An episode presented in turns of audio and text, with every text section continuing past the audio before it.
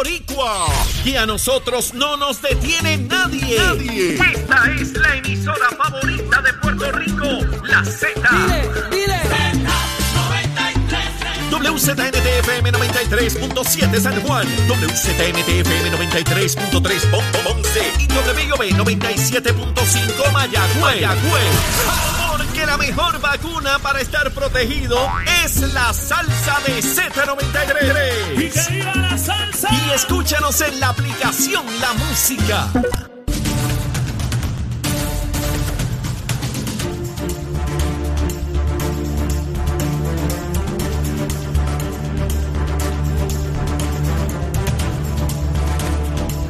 Aquí Nación Z Nacional, soy Leo Díaz, ya el representante Gabriel Rodríguez Aguiló está con nosotros y vamos de inmediato a tocar temas importantes como el emplazamiento que le hace el presidente de la Cámara a la delegación del PNP de unos chavitos que dónde están, pero ya mismo Estás con Nación Z Nacional por el Habla Música y Z93.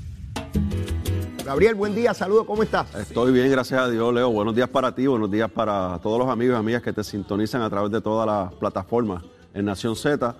Estoy bien, libre de COVID. Qué bueno, que, qué bueno, eh, qué bueno. Me preocupé, me preocupé, pero rápido supe que estabas asintomático, Sí. pero obviamente tomaste las medidas que corresponden, notificaste públicamente, así que todo el mundo tuviese la oportunidad de tener los cuidados si habían estado sí, eh, eh, cerca de ti, pero todo bajo control ya. Todo bajo control y, ¿verdad? uno dándole un poco para atrás a la película. Eh, pues es bien difícil en el caso mío, que estoy en contacto con tanto eh, público y en lugares. Así es. Eh, es un poco difícil, pero dándole un poco para atrás a la película, yo creo que eh, cuando yo llegué a Puerto Rico el domingo en la tarde ya había pasado el periodo este de, de contagio, porque de ahí en adelante pues no, no he tenido ninguna notificación de personas que estuvieron cerca de mí, por ejemplo, en el mensaje del gobernador, Ok. en la sesión de ese día, aquí en Nación Z, que estuve contigo Ah, por la sí, mañana, sí.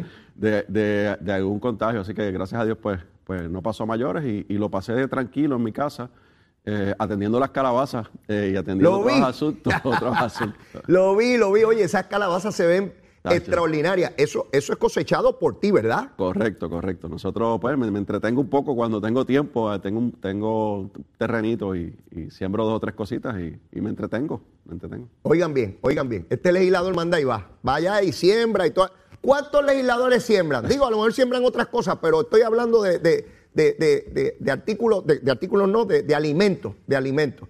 Mira, Gabriel, quiero compartir contigo algo que me ocurrió ayer, ¿verdad? No, no es que sea un tema necesariamente, pero mi esposa y yo, de un tiempo a esta parte, nos ponemos a, cuando salimos, a ver si alguno de los dos ve a alguna mujer embarazada.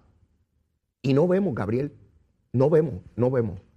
Las tasas de natalidad se han caído en Puerto Rico de una manera dramática y particularmente los jóvenes entienden que las condiciones económicas y las condiciones de vida que le quieren dar a sus hijos, pues en esta etapa no, no- no- no les es permitido, ¿verdad? Por distintas razones. Y, vemos muchos jóvenes que, que han pospuesto y algunos hasta eliminado la posibilidad de tener hijos. ¿Por qué traigo esto? Porque ayer estoy en un restaurante en el área de Atorrey y entra esta pareja joven con unos gemelitos, preciosos, preciosos. Están en esta etapa de los cachetes que uno lo que quiere es apretarlos, ¿verdad?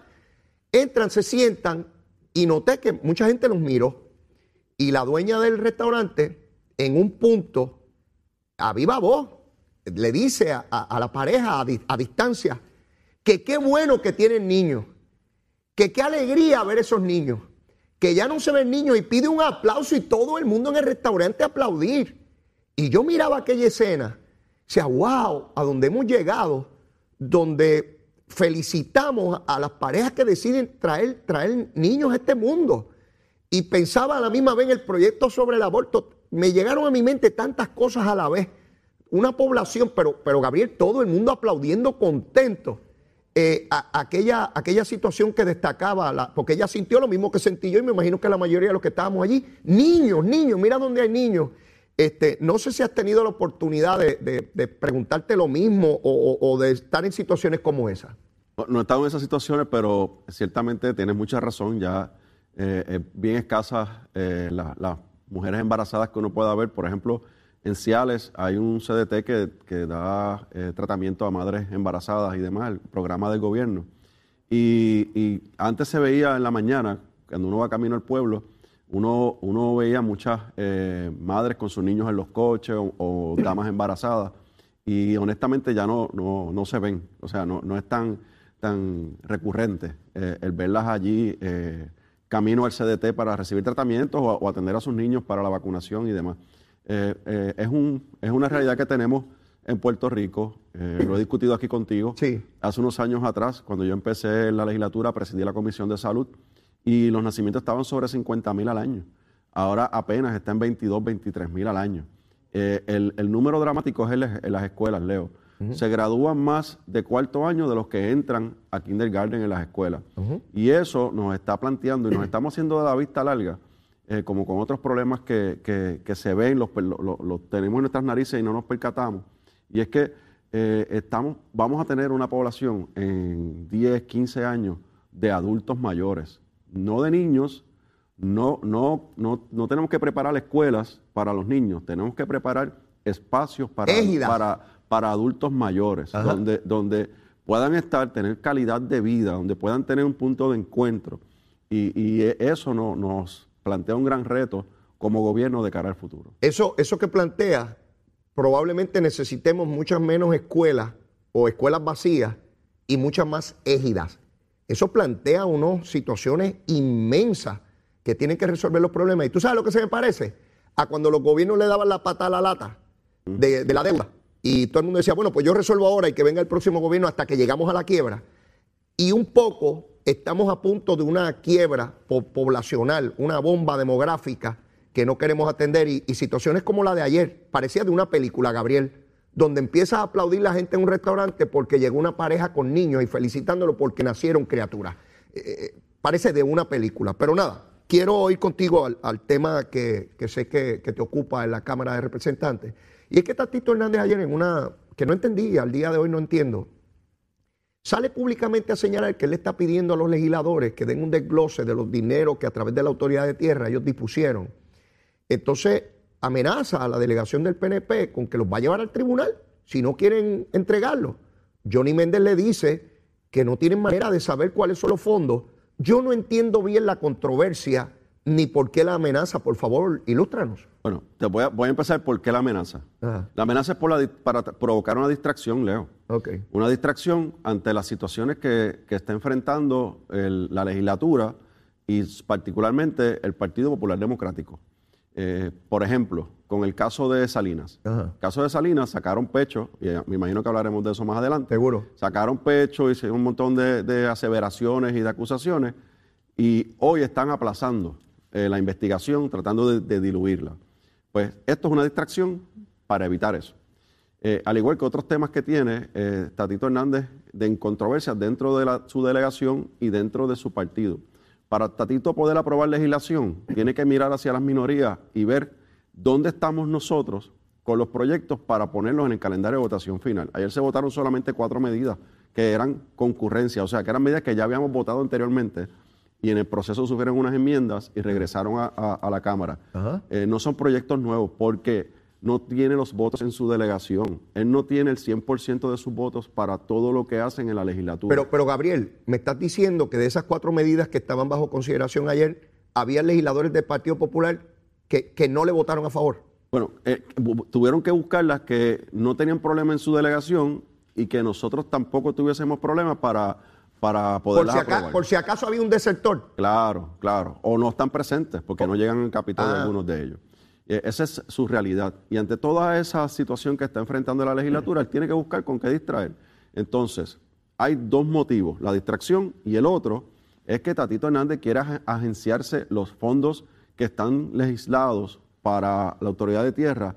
Él quiere reprogramarlos, él quiere cambiar esa ley para que esos eh, millones de dólares vayan a donativo legislativo. Lo que quería originalmente con el proyecto de 58 millones que no, que no, dio, no se le dio. Él está buscando la manera, Tatito Hernández está buscando la manera de tener un pote, de tener un pote donde él pueda tener discreción él, no que la ley lo obligue, como pasa con esta legislación en la autoridad de tierra, que todos los distritos tienen por partes iguales la misma cantidad.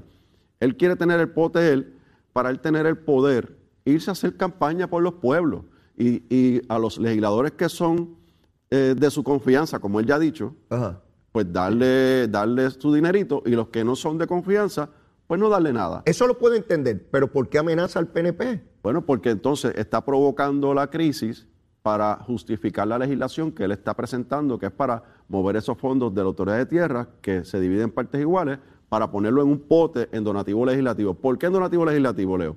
Porque eso es por legislación y el que tiene control de ese pote son los presidentes legislativos. Pero todavía hay algo que no acabo de entender.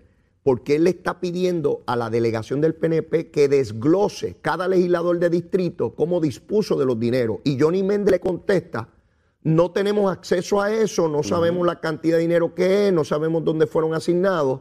Y entonces parecería, Tatito da la impresión, con lo que está haciendo, de que el PNP le está escondiendo algo de una información de corrupción. esa, esa es la implicación. Eso es lo que él quiere, eso es lo que quiere proyectar, que nosotros no somos transparentes, la dirección del PNP. eso. Pero para, para que Tatito lo sepa, por si no lo sabe, te lo informo- se lo informo aquí en Nación Z, porque sé que se, están pegados a este programa, es que en- ya nosotros, la delegación del PNP, un medio de comunicación nos los pidió, Ajá. una división esta investigativa, nos los pidió, y nosotros todos le dimos un desglose al medio, cada legislador del PNP de distrito le dio un desglose al medio de los fondos que habíamos eh, eh, no asignado, sino que habíamos recomendado, porque nosotros lo que hacemos es recomendar de los fondos que yo tengo asignados de la Autoridad de Tierra para el Distrito 13, que es el que yo represento, Ajá. de ese fondo yo identifico cuáles son las necesidades de mi distrito y hago unas recomendaciones a la Autoridad de Tierra para que se haga el desembolso o el proyecto, porque se hace Pues, el proyecto. pues vamos a tomar tu caso, vamos a, vamos a tomar tu caso. Tú sabes las recomendaciones que hiciste y están documentadas porque eso no es hablado, eso es por un documento, y el ¿verdad? estado de cada una de ellas. Yo Exacto. sé cuáles se completaron, cuáles están en proceso. ¿Y, y- y le enviaste a Tatito tu relación de, de peticiones o no? No, se lo enviamos al medio de comunicación. ¿Y por qué a Tatito no? Porque Tatito lo que está buscando es, porque él siempre, él siempre busca la manera de, de abrir puertas de cara al futuro. Y como yo no confío en, en sus estrategias y sé que, que algunas son bien maquiavélicas, pues nosotros lo que estamos diciendo, eso está ahí en la autoridad de tierra, porque ya él lo pidió a la autoridad de tierra, que es donde tiene que pedirlo, Leo. Ah, lo- o sea que él, él, si se lo pide a la agencia, pues la agencia gubernamental se lo provee y él sabe cada Claro, legislador que sometió. Claro, pero, pero Tatito se lo pide con una carta de él como presidente, como si fuese un dictador. Y ese no es el proceso No, ese no es el proceso. Él Tiene tiene que- que, tener el aval del, del cuerpo. del Pleno, con Seguro. una resolución. Y esa resolución le da la autoridad y la facultad constitucional para hacerle Y él, requerimiento a la él agencia. envió una carta, porque yo soy presidente de la Cámara y me tienen que dar lo que a mí me da la gana. Así mismo, así mismo. Entonces, el secretario de Agricultura le contesta que esos fondos de infraestructura en la autoridad de tierra Ajá. están en medio de una auditoría. Están en un proceso de auditoría, están en un proceso de, de certificación de fondos, porque no, las cuentas no estaban separadas y unos asuntos administrativos que, que el secretario ha reconocido que, que están atendiendo porque no estaban en orden. No es que hay actos de corrupción, sino que no estaban eh, de forma eh, simple para poderlo entender o poderlo demostrar de cada distrito cuánto tiene y cuánto se ha Yo, gastado. yo entiendo todo eso, Gabriel. Mira mis dos centavos de análisis. Sí, pero, pero déjame decirte algo, Leo, porque yo no tengo, no tengo nada que ocultar. A Tatito Hernández, tan pronto yo termine el programa hoy, yo lo voy a poner en mi re- el informe que yo le di a la prensa, Ajá. yo lo voy a poner en mis redes sociales. Eso, eso. Y, y se lo voy a decir, Tatito, si lo quieres ver, míralo aquí. Eso. porque no. Eso, eso. No a él, al pueblo de Puerto Rico. Claro, claro. Y, y- y los compañeros vamos a hacer lo propio. Eh, O sea, ah, hacerlo público, porque yo no se lo voy a dar a él. Yo lo voy a hacer público. Y si él lo quiere, que lo busque ahí. Y ya, se acabó. Fantástico. ¿Sabes por qué? Y me parece muy sabia la determinación. Porque si no va a ocurrir lo mismo que con las nóminas bajo la administración anterior, que Eva Prado las pedía, eh, no se las daban en la legislatura, ella fue a los tribunales y si tengo que ir al tribunal para pedirte algo que debiste haberme dado, es que estás escondiendo algo. Y esa es la implicación de Tatito. Pero algo importante, Leo. Lo que yo le puedo dar son las cartas que yo hice la recomendación. Claro, porque eso es, lo que, eso es lo único que tiene un legislador, no es más nada. Las cartas que di de recomendación. Ah, que si yo recomendé, por ejemplo, el- el- la reparación de, de- o un muro de contención para evitar un derrumbe en una comunidad. Ajá, Pues yo recomendé ese proyecto. claro.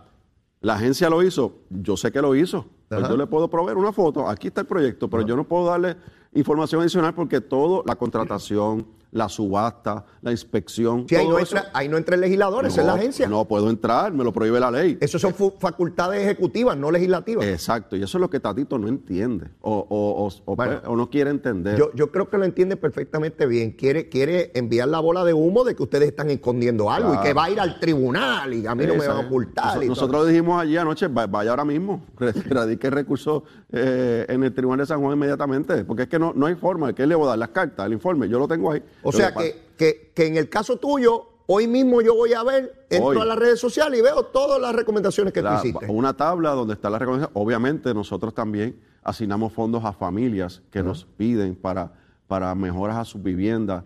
Por ejemplo, eh, yo le asigné fondos a una familia para un cuarto para un niño, unas facilidades para un niño en su hogar con impedimentos, porque no tenían los fondos, el gobierno no tenía los recursos, yo los identifiqué en la autoridad de tierra y se los asignamos. Pero yo no puedo poner el nombre de la familia. Claro, eso no, eso no, pues eso yo, no. yo puse pues la familia Rodríguez, Ajá. ¿verdad? Pues sin identificar mucho. Y eso es fácilmente constatable cuando uno va a la autoridad de tierra y le dice a la familia Rodríguez, de Rodríguez Aguiló, mira, aquí está el proyecto, esto es en el barrio tal, la calle tal, exacto. eh, la- eh, y aquí están las fotos y esto fue lo que costó hacer el cuarto. Y Tatito y sus auditores pueden ir y pueden ir a buscar Seguro. la familia Rodríguez, el proyecto tal, y va- lo, van, a, lo van a encontrar Pues, hecho. ya, ya, veo, ya veo la bola de humo clarita Claro. que, que intentó, pero pues lo que hay es que tirarle una cosita y sacar el humo del medio.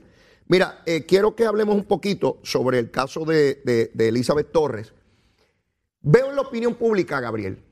Primero era que Elizabeth Torres no estaba haciendo nada, que estaba cobrando un montón de dinero, que eso era un robo público, que como el gobierno permitía eso, bueno, 20 barbaridades. Se convirtió en un chiste viral. Exacto. Cuando el Departamento de Justicia toma acción sobre el asunto y va a los tribunales a pedir su destitución, entonces ahora es que no- ese no es el mecanismo legal, que la va a con- convertir en Martin, que eso no es lo que deben hacer, que no hay mecanismos políticos para atenderlo y que los tribunales no pueden entrar. Palos y boga y palos y no bogan, porque lo que quieren ahora es que se quede ahí diciendo barbaridades para poder atacar al gobierno de turno. Es evidente, evidente la estrategia mediática. Primero no la quieren y los marcamos como que son unos bandidos y unos pillos y se roban el dinero a través de esta se- señora. Pero ahora es que no la pueden sacar porque el mecanismo que hicieron es un disparate y es mejor que la tengamos ahí para que esté todo el cuatrenio diciendo cosas. ¿Estarías de acuerdo conmigo en esa interpretación mediática? Definitivamente. Todo es una agenda en contra de la, de la- igualdad y la estadidad. Todo. Todo lo que puedan hacer para desvirtuar la política pública, pero sobre todo desvirtuar lo que es el reclamo del pueblo que fue libre y democrático en las urnas con un 52.6%, lo van a hacer porque hay una agenda ideológica detrás de mucha gente que tienen posiciones claves, no tan solo en los medios, sino en otras posiciones gubernamentales Claro. también.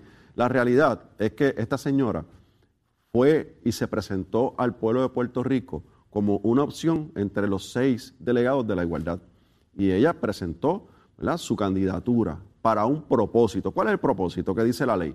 El propósito lo que dice es que una vez seas electo o electa en su caso, tienes que entonces moverte a la capital, capital federal para hacer el trabajo que es eh, la política pública del gobierno de Puerto Rico, porque el pueblo así lo, lo estableció democráticamente, que es la estadidad para Puerto Rico.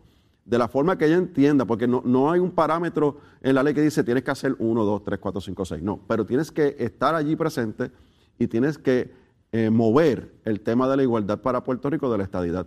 La pregunta es, ¿esta señora lo está haciendo? No, ella misma lo ha reconocido en, en- en los videos y en las entrevistas que hace, que ella está allí para fiscalizar a Pierluisi, a Carmelo y al PNP. No creen el mecanismo, dice que eso no sirve para eso nada. no sirve para nada. Pero pues, entonces, ¿cómo tú vas a estar Claro. cobrando un dinero Los chavitos. para, para una función en la cual no estás ejecutando? Pues no puedes estar ahí. Ella puede decir todo lo que quiera, Leo. Ella puede venir aquí a Nación Z, tú la invitas y ella puede decir todo lo que ella quiera. Bueno, no la En puedo invitar aquí porque a lo mejor se le pegan las cámaras, son de metal, se le pegan todas esas cosas, no quiero puede, problema. puede, puede en su canal de tele, de, de- de donde sea las redes, puede decir lo que ella quiera en contra de todos nosotros. No hay problema, esa es la democracia. Ese es su, ese es su, su, su deber, eh, su, su, su, su derecho Claro. constitucional hacerlo. Como ella quiere, lo que ella diga y como lo quiera hacer, con tenedores, con cuchillos, con cucharas, como quiera.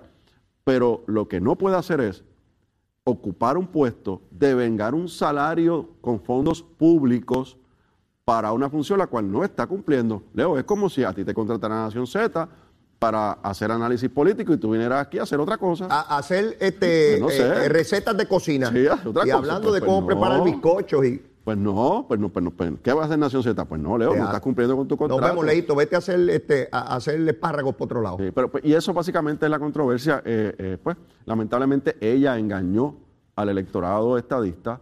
Ella se presentó. Se pegó de Ricardo Rosselló Sí. para salir electa, pegadita de él, abrazándolo, besitos en el cutis, para que, para que votaron por ella.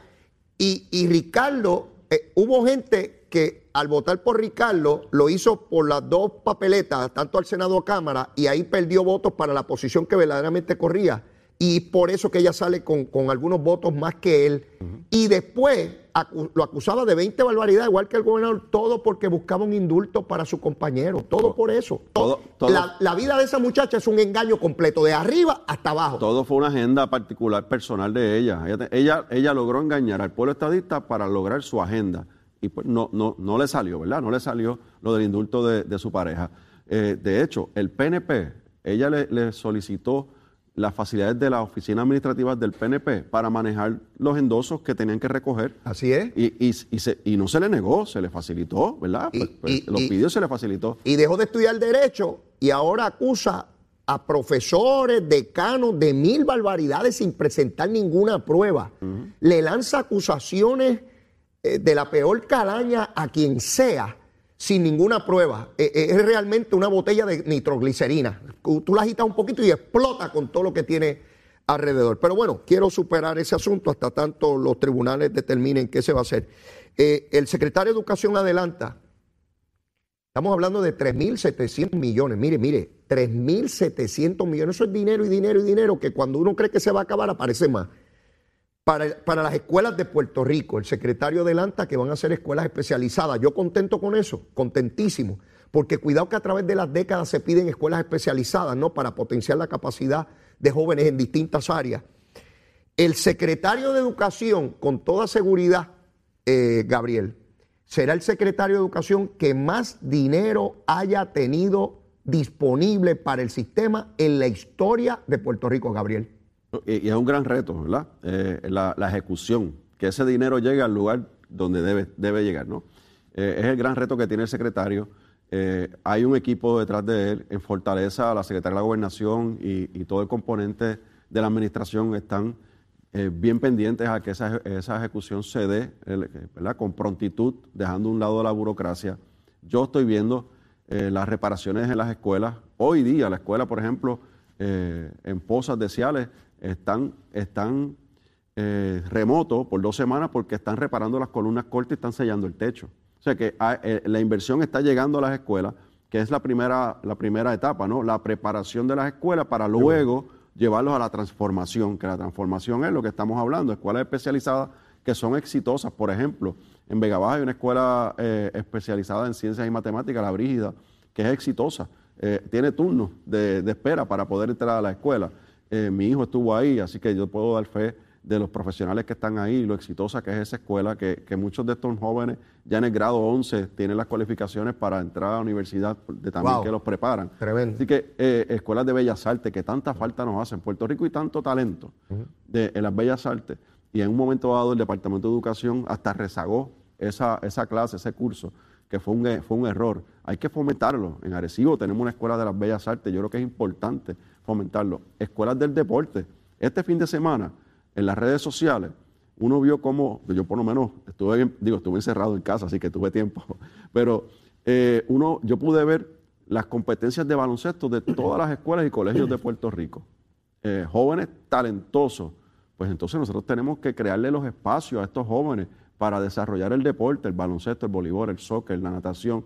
Eh, es importante que este dinero llegue y se transforme en estas escuelas, que hay los recursos. Por ejemplo, en el pueblo de Florida tenemos una escuela superior que está a pasos de la piscina olímpica del municipio, que se usa para competencia. Ajá. Pues ¿por qué no desarrollamos un programa de natación eh, competitiva en esa escuela, como una escuela del deporte? Pues son cosas que tenemos que mirar, tenemos que ser creativos y aprovechar y, maximizar estos recursos que están en el gobierno de Puerto Rico, en este caso en el Departamento de Educación. Yo veo esto con tanto optimismo, ah, particularmente por lo que hemos hablado del rezago dramático que tienen nuestros estudiantes a partir de la pandemia, los huracanes, los terremotos, la posibilidad de traer esa tecnología tan importante a nuestros estudiantes, ya sea en el salón de clase o en sus casas, la posibilidad de esas escuelas especializadas, matemáticas, inglés, eh, ciencia, la posibilidad, Gabriel, que para mí esto es bien importante,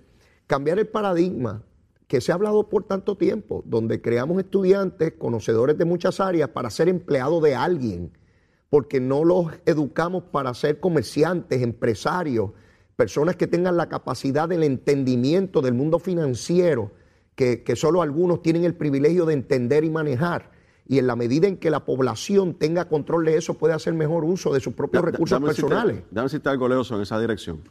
Como legislador de distrito, yo he recibido dos peticiones de dos escuelas. Una, la Escuela Superior Juan Antonio Correger de Ciales, que me- el maestro de, de arquitectura y robótica eh, tenían el título, pero no tenían el robot. Me pidieron que si podía ayudarlos con un robot, con- le asignamos más de 5 mil dólares, compraron el robot y hoy son el, el programa número uno en Puerto Rico. Van a representar a Puerto Rico en Atlanta en los próximos meses.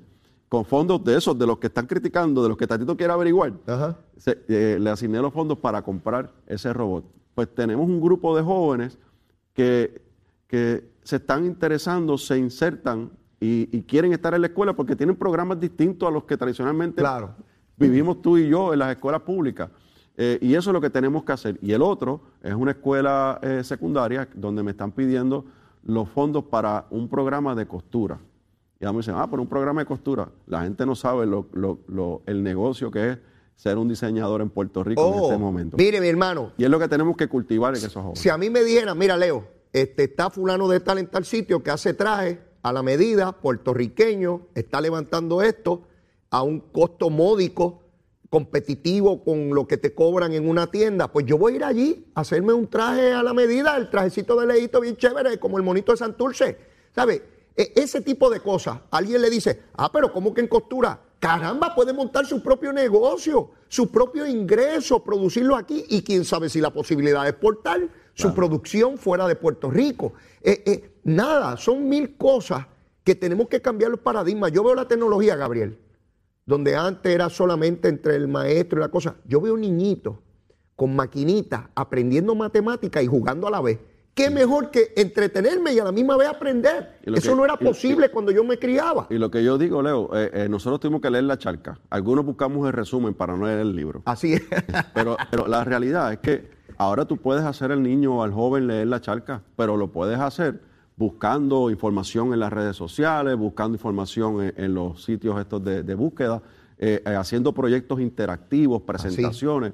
Es el, cumples con el mismo propósito educativo, Claro. que, que es conocer eh, eh, ¿verdad? la charca, su autor, su historia, pero lo haces de una forma distinta. Y eso es lo que va a representar el- un gran cambio en la cultura en Puerto Rico. Espero, espero eso con ansiedad y ver los resultados al menor, al, al- al tiempo más rápido posible. Pero mire, ahora venimos después de la pausa a hablar del mangle allá en Salinas y qué sabe y qué conoce y qué nos dirá Gabriel Rodríguez Aguiló. Llévatela, chero.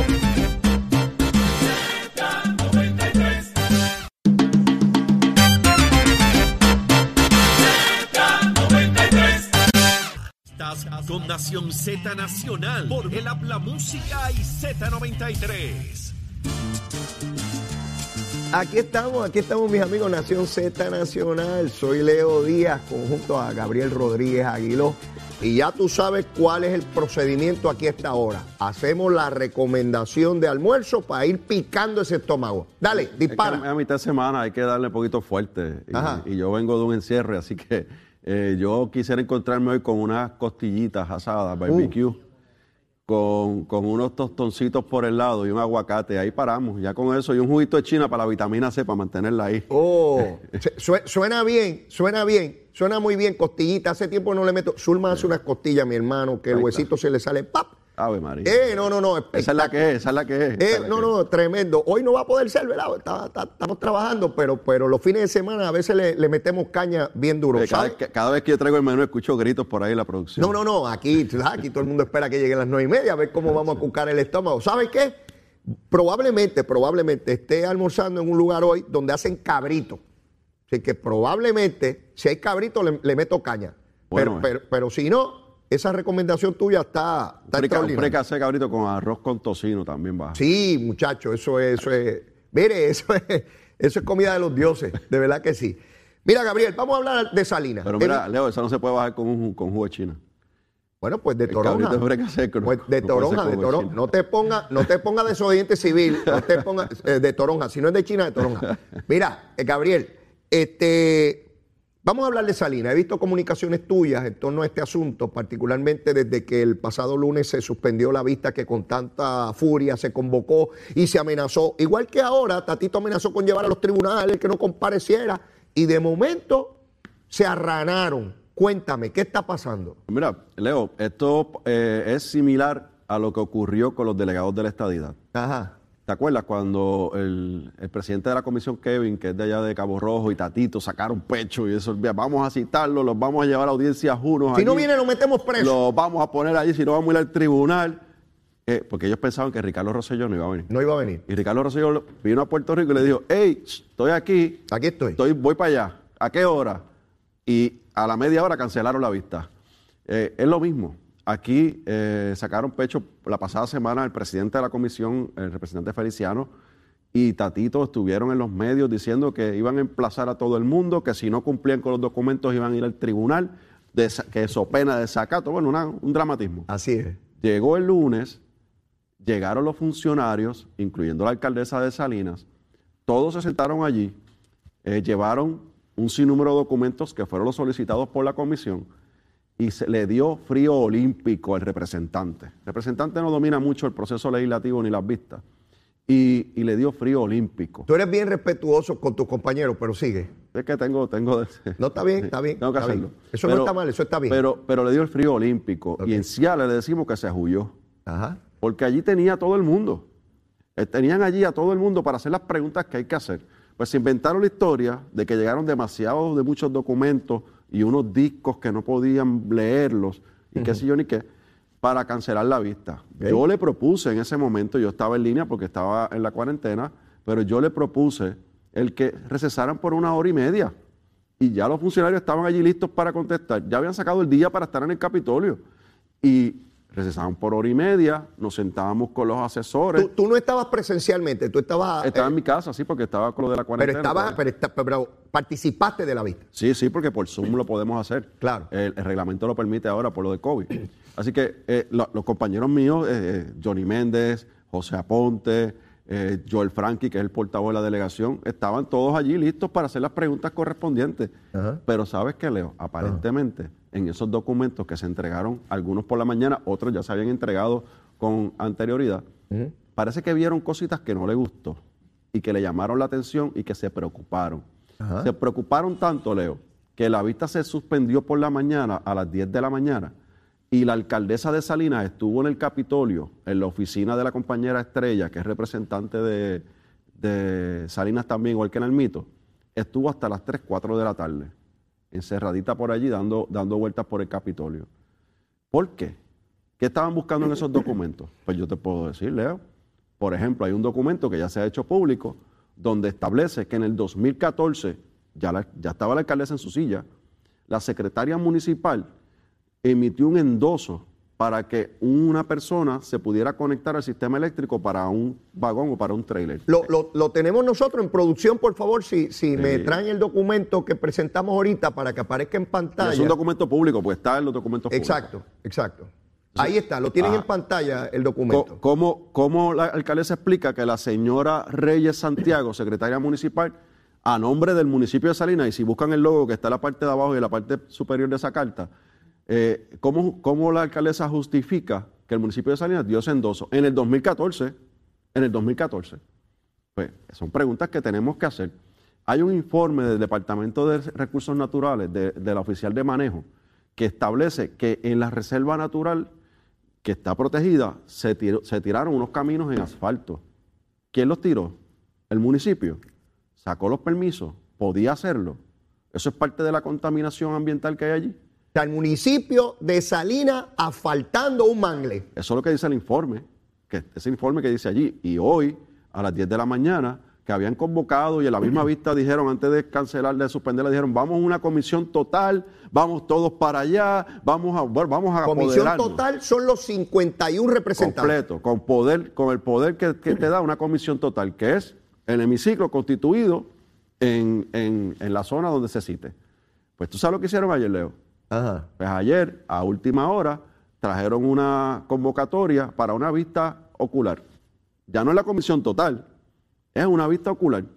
Entonces yo confronto al presidente de la Cámara para récord y le cuestiono que qué pasó, qué pasó con la comisión total, por qué están limitando a, los- a los miembros de la comisión y no a todos los, los legisladores con la potestad que da la comisión total.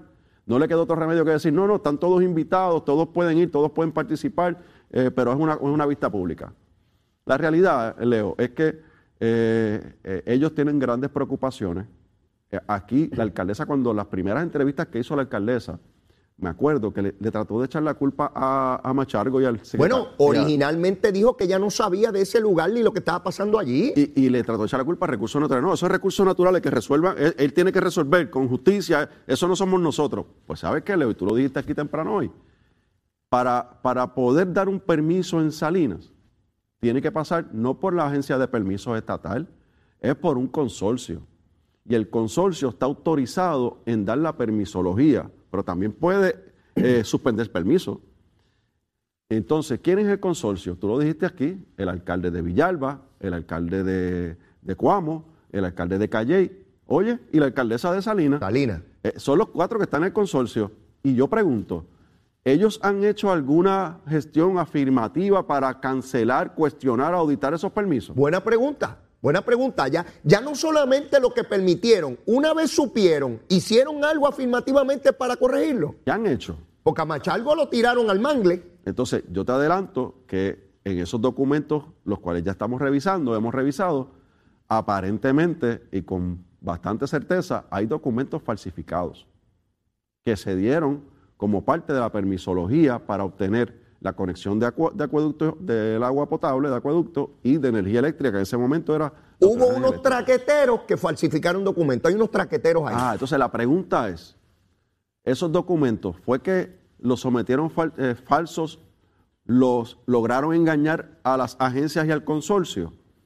¿O es que hubo un peaje para que se diera esos permisos a pesar de que eran documentos falsificados? Son preguntas que tiene que contestar el Claro. consorcio. Sí, seguro. Tiene que contestarla y la alcaldesa tiene que contestarla. Así que ella se la trató de lavar las manos. Ella trató de salirse de, de- de- de la controversia diciendo que eso le tocaba a Machargo, que era el responsable.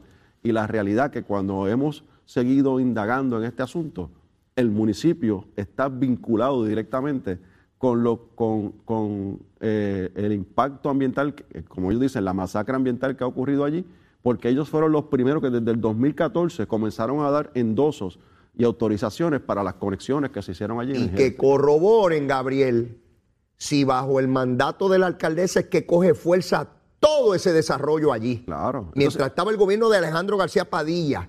¿Cuándo fue que se dieron lo- las transacciones grandes de movilización de tierra, de relleno, de construcciones? ¿Cuándo se dio ese empuje? ¿Por qué no es hasta hoy que empiezan a aparecer los nombres de las personas de allí, mientras que allá en el de Sol y Playa, en, en Rincón salieron los nombres de los residentes y todas las cosas? Porque tiene que ver con política. Hay que ver quiénes estaban. Y yo he preguntado en este programa unas cuantas veces si la alcaldesa tiene algún relacionado a ella que haya gestionado los permisos de agua y luz para esa zona. La alcaldesa tiene un montón de cosas que preguntar, pero hay sectores de opinión pública que hablan de solamente Machalgo. Si Machalgo tan pronto llegó, hay comunicaciones de él a la Autoridad de Energía Eléctrica y a Justicia bajo Wanda Vázquez. Correcto. Él mismo tan pronto llegó, él no llegó en el 2014, ni en el 15, ni en el 16, ni en el 17, ni en el 18, ni en el 19. El 20 cuando llega, ya tienen comunicaciones, pero Machalugui es el malo y a la alcaldesa no le preguntan nada como la tortuguita de Sobando, porque esta pobre señora, bendito sea Dios, que le han la- construido aquí en el Mangle. La hay otra pregunta. a esta comunidad que es una invasión donde se cometió una masacre, vuelvo y cito las palabras de los amigos de la comisión, el presidente de la comisión en la Cámara, de la masacre ambiental que ha ocurrido allí. Allí hay una familia, allí hay unos, unas personas que generan, generan basura. Esa basura, ¿quién la recoge? Sí, ¿quién le recoge la basura? Sí. Ah, el municipio. Será Utuado, será el municipio Utuado que Entonces- pasa por allí. Entonces, pues, pues, está validando, está validando eh, un, un- una- una- un asunto que es, eh, eh, ¿verdad? Este, un delito, porque están, hay un impacto ambiental dramático. Ahí se construyó sin permiso o se construyó con permiso alterado o con documentos falsificados y el municipio, al tirar la carretera, el municipio al recoger la basura está validando esa acción ilegal que, se- que está ocurriendo allí. Sí, sin duda, pero no solamente validando, está estimulando, porque si yo emito un documento oficial del municipio, porque no me vengan con que el documento que acabamos de presentar en pantalla fue falsificado del municipio, partiendo de la premisa de que es un documento legítimo, que se presume legal, con fuerza de ley, pues entonces el municipio no solamente se daba eso a ciencia y paciencia, lo estimulaba porque dio un endoso para que se conectara energía eléctrica a un camper en un, en un mangle. ¿Cómo es posible que, que no haya gente de la opinión pública que vaya allí donde la alcaldesa y le diga, mire, ¿por qué usted miente? ¿A qué usted le tiene miedo? ¿Por qué usted miente descaradamente a este pueblo?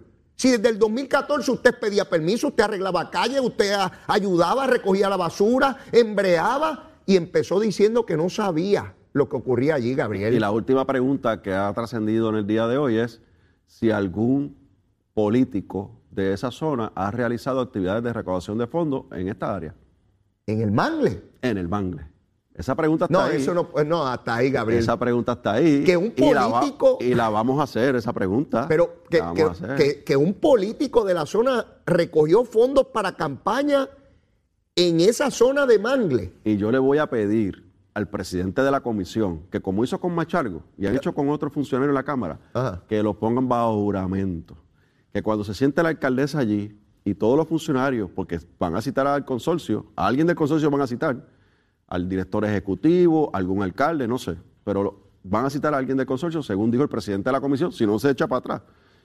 Qué, qué Que- bueno está esto. Que los pongan bajo juramento. Sí, bajo juramento. Y al alcalde de Villalba, que se la guilla de ser tremendo checherón, Hmm. me encantaría verlo corriendo a la gobernación y contestando cómo él pertenecía a un consorcio que permitía permiso en un mangle en abierta violación Y- a y más, disposiciones y estatales y federales. Y voy más, Leo. Una vez la controversia, porque pues a lo mejor no se dieron cuenta, Leo, pues vamos, no se dieron cuenta. Estaba entretenido bregando con su candidatura a la gobernación. Pero él y los demás alcaldes y la alcaldesa, una vez trasciende toda esta controversia, ¿Qué han hecho? ¿qué hicieron? Sí, sí, porque a Machalgo se le pedía acción inmediata. ¿Cuánto tiempo llevamos desde la denuncia de este asunto? ¿Cuántas peticiones a los tribunales ha llevado ese consorcio para... ¿Por qué ese consorcio no hace una conferencia de prensa diciendo hemos investigado en nuestros expedientes, en nuestros archivos, a ver si de alguna manera alguien nos indujo a error y aprobamos o endosamos proyectos que eran abiertamente ilegales? y nos estamos retractando y estamos pidiendo las acciones de las entidades y los tribunales para revertir lo allí ocurrido, donde lamentablemente nosotros, inducidos a error, eh, eh, eh, también lo promovimos. ¿Por qué no se hace ese- esa gestión? Y Leo, No. para- pues, Leo, por experiencia propia con- como representante de distrito, para, para poder conectar una, una residencia, para poder conectar unas facilidades a energía eléctrica, Ajá. tiene que cumplir con unos parámetros y con unos docu- una documentación. Seguro. Lo mismo ocurre con acueductos y alcantarillados. Eh, esa documentación ya se pidió eh, la, la- la revisión. Otra cosa, allí, hay- allí sí hab- habían vagones y hay este, campers y cosas de esas, pero allí hay construcciones eh, Hay permanentes, hay casas allí. Y Esa piscina, vi, vi una piscina. Espérate, Leo, esa gente pagó arbitrios de construcción. Porque cuando tú construyes tu casa, Tiene tú que tienes pagar. que pagar arbitrios de construcción. Así es. ¿Y dónde se pagan? En el municipio. El municipio los cobró. Ah, interesante. Otra pre- pre- bueno, es que van a seguir surgiendo Yo las preguntas, te- no es que Gabriel. yo las tengo, Leo, yo las tengo todas las preguntas. ¿Estás listo? ¿Estás listo? Estamos listos. Y va sin listos. COVID. Olvídate que Sí, tiene sí, licencia sí. por, No, por ahora va a ser presencial, ahora es presencial. Ah, exacto. Bueno, tú que eres peligroso este, por, por remoto, imagínate presencial. Vamos a estar allí. Eh, vamos a estar importante, importante. Y que se sepa la verdad, allí. Y Gabriel. bajo juramento. Exacto, y que se sepa la verdad. Que sea yo quiero ver a la alcaldesa bajo juramento y los funcionarios del municipio bajo juramento. Bajo juramento. Contestando estas preguntas. y lo importante, como siempre, es saber la verdad. Claro. Y puede haber personas que los indujeron a error, eso ocurre. Puede haber personas que no hicieron la debida diligencia y hay algún grado de negligencia. Y hay personas que intencionalmente promovieron, aceptaron lo que allí ocurría. Hay distintos niveles de responsabilidad. Y está también el eximente de responsabilidad, el que sencillamente no tiene culpa. Porque, por ejemplo, yo, Gabriel, si yo llego a un lugar, el que sea, y veo que hay un contador, hay, hay luz, y veo que hay contadores de agua, ¿qué yo presumo? ¿Qué se debe presumir razonablemente? Hay un hidrante. Hay Esa- un y hay un hidrante, pues que yo pienso que todo eso está ilegal, porque si tiene luz y tiene agua, quiere decir que el gobierno tuvo que haber examinado unos permisos para poderlo otorgar. Eso es lo que tú presumes, pero tú puedes rebatir la presunción. ¿Cómo? No, no, los permisos son ilegales, indujeron a la agencia a error. O vino un empleado de la autoridad y lo conectó cogiendo chavitos por debajo de la mesa. ¿Esas cosas también ocurren o no? Sí, hay, hay casos de eso que, Pues- que- pues que- claro. que acusaron empleados de la autoridad por conectar gente cobrando y esas cosas. Pues claro, así las cosas, tenemos que saber exactamente qué es lo que ocurrió para eh, eh, hacer o, o reclamar las responsabilidades que y, y- y- y un emplazamiento público al presidente de la comisión, el representante Feliciano. No eche para atrás, dele para adelante la investigación y vamos a hacerla como usted como hizo la del zoológico recientemente, que eso le daba tiempo a todo el mundo para hacer todas las preguntas. Pues vamos a hacerle igual en Salinas, que todo el mundo tengamos el tiempo, que no se nos limiten las preguntas y que los que estén allí ten- contesten bajo juramento las preguntas que tenemos que hacerle, particularmente al municipio de Salinas y su alcaldesa. Feliciano va a hacer lo que le pida Tatito. A mí me habían dicho que Feliciano no tenía mucho aceite en la lámpara y ya lo corroboré, lo vi en sus expresiones. No hay, no hay mucho aceite. Él va a hacer lo que Tatito le diga. Iba a hacer una vista y después que formó toda esa cosa, Tatito llegó allí y le dijo, se acabó la vista. Y el pobre hombre se. A mí no me hace eso. Si yo presido una comisión, pregúntale a Cucusa, pregúntale a Cucusa. Si yo presido una comisión y determiné que este es el curso a seguir, ese es el curso a seguir. Y con mucho respeto al presidente, y podemos debatir lo que sea, pero yo tengo la responsabilidad sobre esa comisión. Pero cuando tú tienes a una persona como Feliciano, bendito, que está allí, todavía está alegre porque salió legislador, se mira en el espejo por la mañana tú- y no se halla. ¿Sabes? pero- Este, ahí no hay mucho que. Pero tú sabes, tú sabes lo que hizo este legislador, ¿verdad? Él, él fue el que hizo la investigación de Rincón, que hablamos hace un rato, y sacaron todos los nombres, hicieron todas las acusaciones, hicieron todos los referidos habidos y por haber Ajá. en el informe. El día que ese informe bajó al hemiciclo, ¿tú sabes qué él hizo? Se metió en la oficina y no defendió el informe. Quien Adiós. defendió el informe fue Jesús Manuel Ortiz. Él no estuvo allí, no tuvo los pantalones de estar allí para contestar las preguntas y defender su informe con los referidos. ¿Por, que por miedo o por incompetencia? Todas ¿O por todas las anteriores? Todas las anteriores. Y, y al- y dijeron una excusa que tuvo una situación particular de enfermedad y unas cosas, pero al momento de la votación final en la noche, llegó fresquecito, bañadito a votar. ¿Ah? Sí, sin duda era un asunto particular. Seguro. Sin duda era un asunto particular. Gabriel, no tenemos tiempo para más, de verdad que agradecido como siempre de, de esta gestión. Ya tendremos la oportunidad el miércoles de, de la semana entrante pasar juicio, ya es Semana Santa, pero tendremos la oportunidad de, no de hay pasar sesión, juicio. Leo, hasta el 19. ¿Perdón? No hay sesión legislativa hasta el 19. Bueno, pero no es de extrañar. No hay vista pública hasta el 18. Así que los que nos están preguntando qué va a pasar con la eliminación del arbitrio a la gasolina, La crudita. pues no va a pasar nada en la Cámara hasta el 19 porque se fueron de receso nuevo. En otras palabras, los que nos ven y nos escuchan, usted que está pagando ese montón de chavos en la, en la gasolinera por, por la gasolinita, sepa que hace rato se pudo haber aprobado eso y usted se debería estar ahorrando unos chavitos, pero no se lo está ahorrando porque Tatito no acaba de darle paso a la medida. Mire, para que vea cómo es ese muchachito, para que estemos claros de dónde estamos. Gabriel, agradecido, hermano.